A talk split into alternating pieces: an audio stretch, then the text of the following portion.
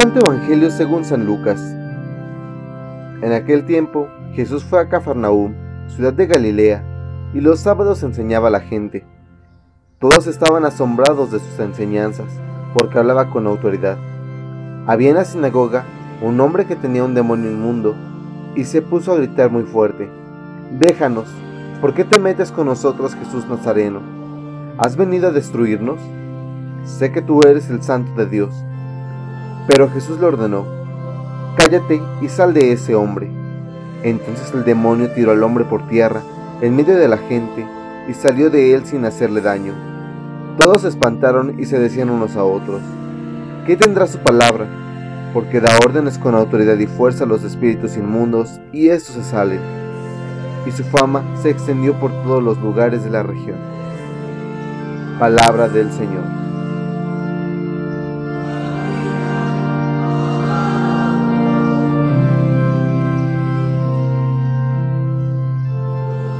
Buenos días queridos hermanos, nos encontramos en el martes 22 del tiempo ordinario, seguimos meditando la palabra del Señor, seguimos meditando la vida de Jesús.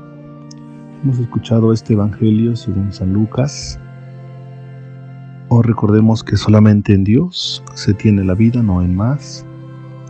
No, no podemos recurrir a otros seres, a otras personas que puedan decir que nos engañen, que en ellos hay vida, que nos va a ir bien y todo no. Para nosotros los católicos, los cristianos, solamente en Dios encontramos la vida, solamente en Él está nuestra salvación. Recordemos también, hijos, Dios habla a través de su palabra, nos vuelve a recordar Jesús que Él tiene poder para curar, para sanar y sobre todo para expulsar a los demonios. Jesús está empezando su ministerio público, empieza a realizar su vida a través de su comunidad, de su pueblo, a través de su gente. La gente se admira porque ellos reconocen a Jesús, contemplan muchos milagros y se preguntan, ¿quién es? ¿Quién es este Señor? ¿Quién es este joven? ¿Quién es esta persona que viene a anunciar, que viene a hablar? ¿Quién es este joven que puede curar, que puede sanar y sobre todo que puede perdonar? La gente está, está admirada.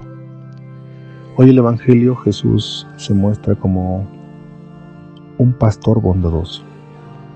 Hace expulsar a un demonio, además no solamente Dios habla del reino, no solamente predica, sino que también pues está cerca de su pueblo, está con su gente, eh, esa cercanía que tiene con su comunidad, que tiene con, con los pobres, pues es lo que lo va a distinguir también.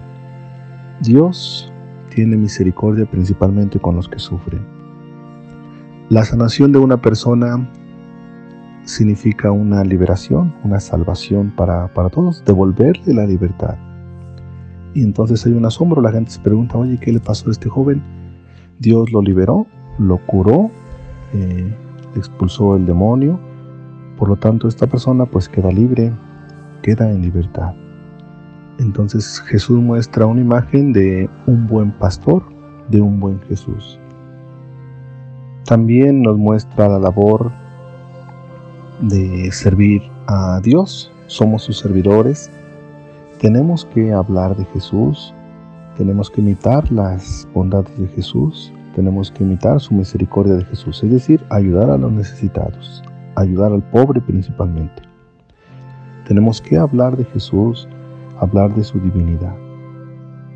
Hoy la gente necesita pues también que sigamos o que sigan a Dios, ¿Por qué? Porque a través de la acción que nos ha conferido, la acción de la oración para sanar a los demás, pues Dios está hablando a través de nosotros, a través de nuestros seres queridos, a través de nuestra familia. Pues bien, pidámosle a Dios y a la Virgen María que nos acompañe la gracia de Dios para apoyar nuestra debilidad. Confiemos en Él, confiemos en, en la gracia que Él nos ha dado ¿Para qué? Para que también nosotros podamos pues liberar a muchas personas de esos males que los están esclavizando. Decimos todos que así sea.